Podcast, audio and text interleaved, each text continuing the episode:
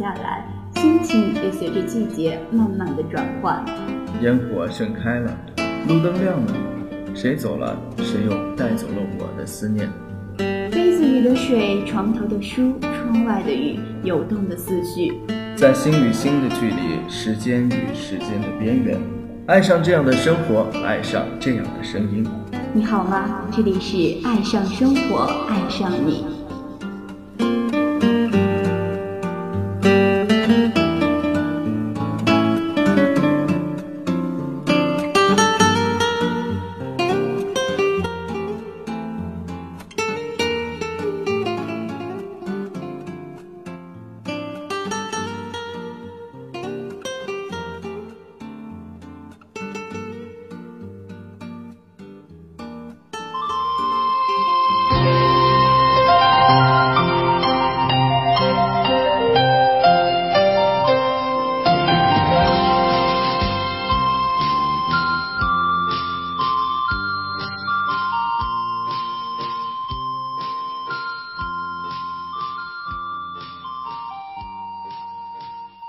都需要一场说走就走的旅行。整天忙碌于上课的我们，也需要给自己的心灵找一个休息地。让我们悠哉悠哉地开始旅途，放眼远方，背上行囊出发吧。大家好，这里是爱上生活，爱上你，我是百里，很高兴在这里和你们相遇。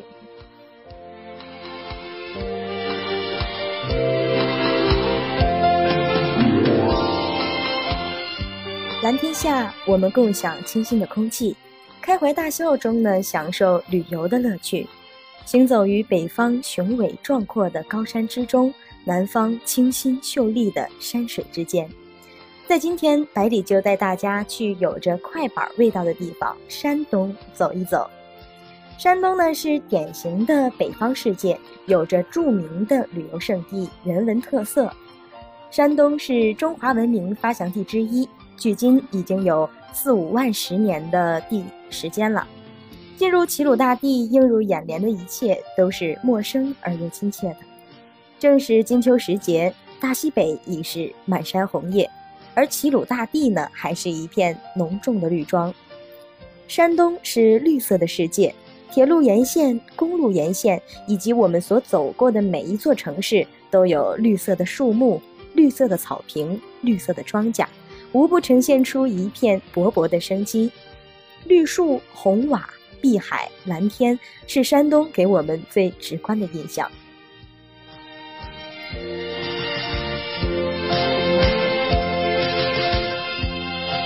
山东青岛是一座美丽的城市，崂山的神秘传说早已在蒲松龄老先生的笔下略领过，德日帝国主义。对青岛的侵略也在史书上啊，我们曾经读过。如今的青岛是什么样呢？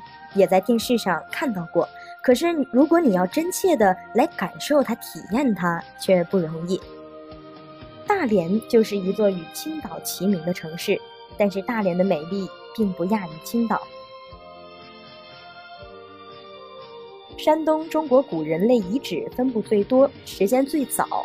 山东还有着保存相对完整的古人类遗址，典例呢有大文山遗址、大汶口文化的发现和确立，为探讨龙山文化的渊源、建立山东地区原始文化区系重大问题，还提供了非常宝贵的资料。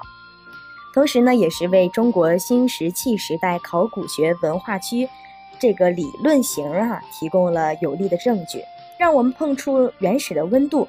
并且呢，去感受文明的力量。画的世界是美的享受，如画的山东是中国发现汉画像石最多的地区。同商周的青铜器、唐诗宋词一样，是国家文化艺术中的瑰宝。著有《安丘汉画像》，内容呢也是极为丰富。它描写着一段传奇的生活，惟妙惟肖地表现了主人的极乐生活这么一场景。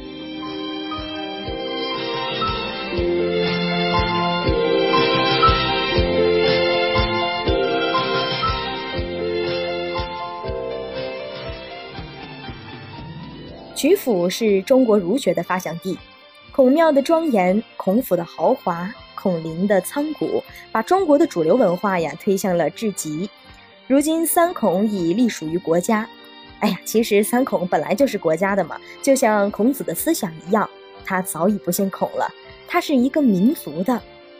那么孔府呢，位于曲阜城内孔庙东侧，现有建筑群的形成，源于早期依庙为宅的孔子故居，经过这个长期发展，使成现存的规模。依偎在孔文化的身边呢，我们可以感受到一阵阵灵动的思想交流。时间吞没这个世界，然而有一样东西是摧毁不了的，那就是文明。文明文化交流的地方留下一丝神奇的味道，就产生了专门的文化活动场馆——烟台福建会馆，位于烟台市，是福建籍商贾集会联谊的场所。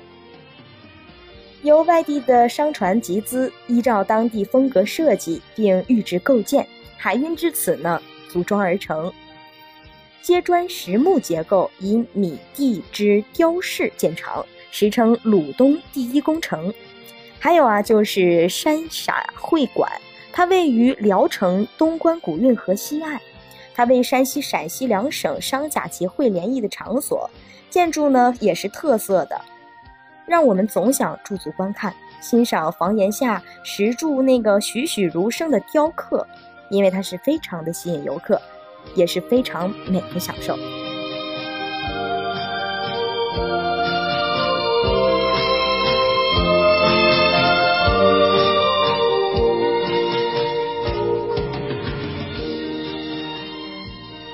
神话的力量会让人对世界有更多思考的空间。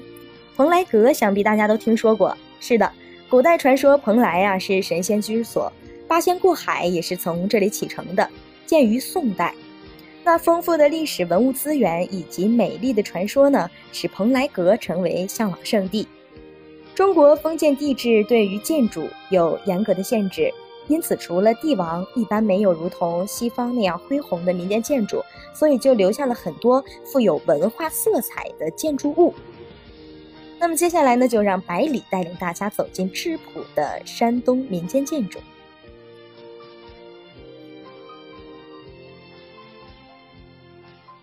卫氏庄园是当地的一所宅地，卫氏呢自四祖开始相继居官，是鲁北啊知名的望族。庄园呢由城堡、广场、水塘三部分组成，庄园布局小巧严谨，颇具中国北方传统建筑特色。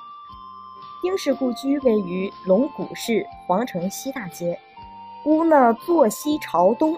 它是典型的北方传统的梗山式砖木结构，建筑群分为若干个大院儿，每个大院儿呢由若干个四合院组成，疏密得当，浑然一体，古朴大方，是目前中国规模宏大、保存较好的四合院式群建筑。山东省呢还拥有很多的博物馆、展览馆、纪念馆，七十多处，展出内容呢有文物。自然、历史、人物、民俗、工艺美术等，它构成了人文景观的精华部分。山东省博物馆位于济南市，是国内收藏甲骨文最多的省份之一呢。泰安市呢有泰安博物馆，原为岱庙。岱庙呢是泰山脚下最大、最完整的古建筑群，它为历代君王登封泰山的地方。一九八六年辟为博物馆。那蒲松龄纪念馆位于淄博市，故居呢是一座幽静的庭院，基本是保持了当年的原貌吧。中国第一座汉墓竹简博物馆，其中《孙膑兵法》和《孙子兵法》就典藏在那个地方，对于中国军事史、文学学的研究都有非常的重要价值。平邑天字自然博物馆呢位于平邑县城，主要以矿物标本。和古生物化石为主，是目前世界上最大的自然地质博物馆之一。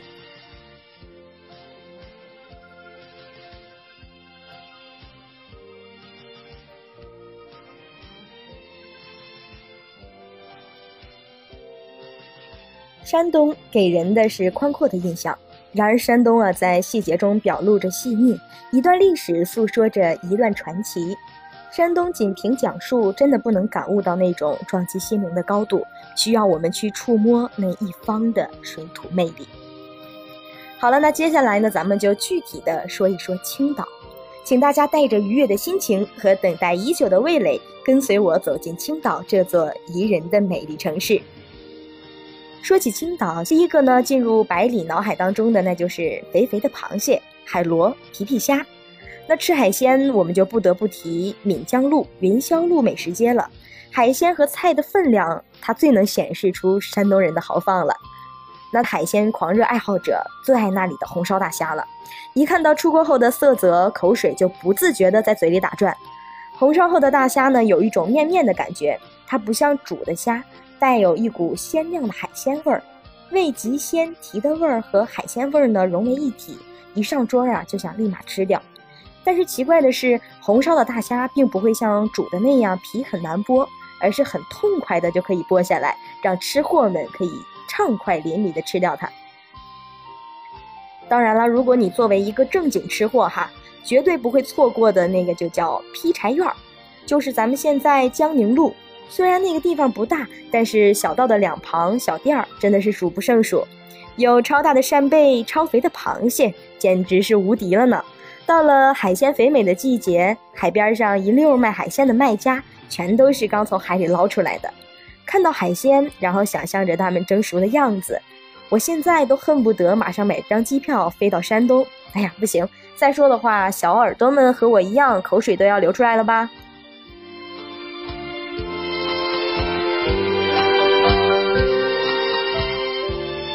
其实啊，山东除了让人各种欲罢不能的海鲜，也不能忘记全世界都知道的青岛啤酒。那麦香味儿简直是能把魂儿给勾走。并且到青岛你会发现，当你晚上下班回来想要喝酒去买酒的时候啊，那些酒都是装在袋子里的，这个感觉可比瓶装酒好多了。青岛登州路的啤酒街绝对不容错过，各种地道的青岛啤酒加上各种海鲜。到了夜晚，小店的霓虹灯一亮起，灯红酒绿，堪称人间天堂啊！这里的海鲜呢做法地道，啤酒呢是刚出厂的青岛啤酒，被称作永不落幕的啤酒街。青岛啤酒呢也是一种非常神奇的酒，呃，最高的酒量记录哈，百里记的就是青岛啤酒造就的。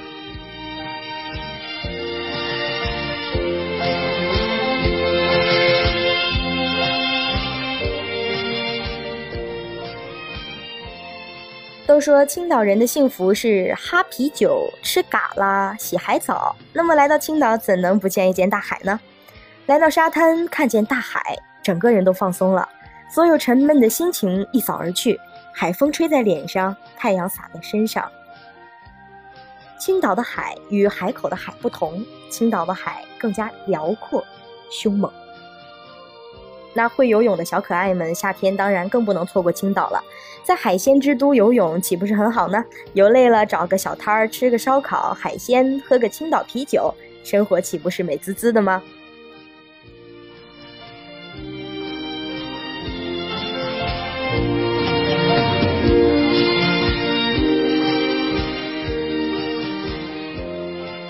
如果不到吃饭的时间呢，旁边的五四广场也是每个来青岛旅游的人都会去的，因为纪念五四运动这个广场而得名。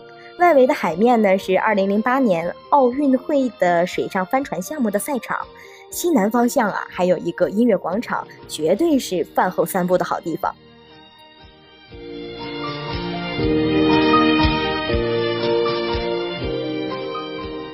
栈桥、五四广场。小青岛、崂山、八大关，都是去山东旅游的好去处。五四广场旁边的栈桥呢，经常人多的不行，每次去呢都挤得不行。所以呀，小耳朵们千万不要在周末去哦。紧邻奥帆中心的还有一个情人坝，嗯，单身的百里呢一直没忍住去，小情侣们有机会可以一起去看看呢。单身汪们就不要去了，省得去吃了好多狗粮。当然啦，并不是只有枯燥的自然景点儿。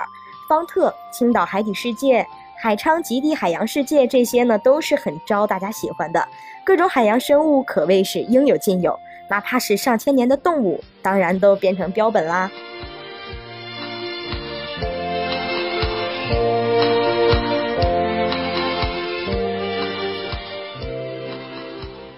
百里曾经去过青岛很多次，其实呢，最喜欢青岛的就是它的下雨天，是那种下着毛毛细雨的雨天。雨天不会给人沉闷感，却会有人让种想停下脚步看世界的感觉。对了，我要告诉女孩子们，青岛呢绝对是一个好地方，绝对不会出现脸干的现象，保湿水都不用呢，出一趟门脸上都是水汪汪的。那百里的理想现在呢，就是再游青岛，再回到海鲜的身旁。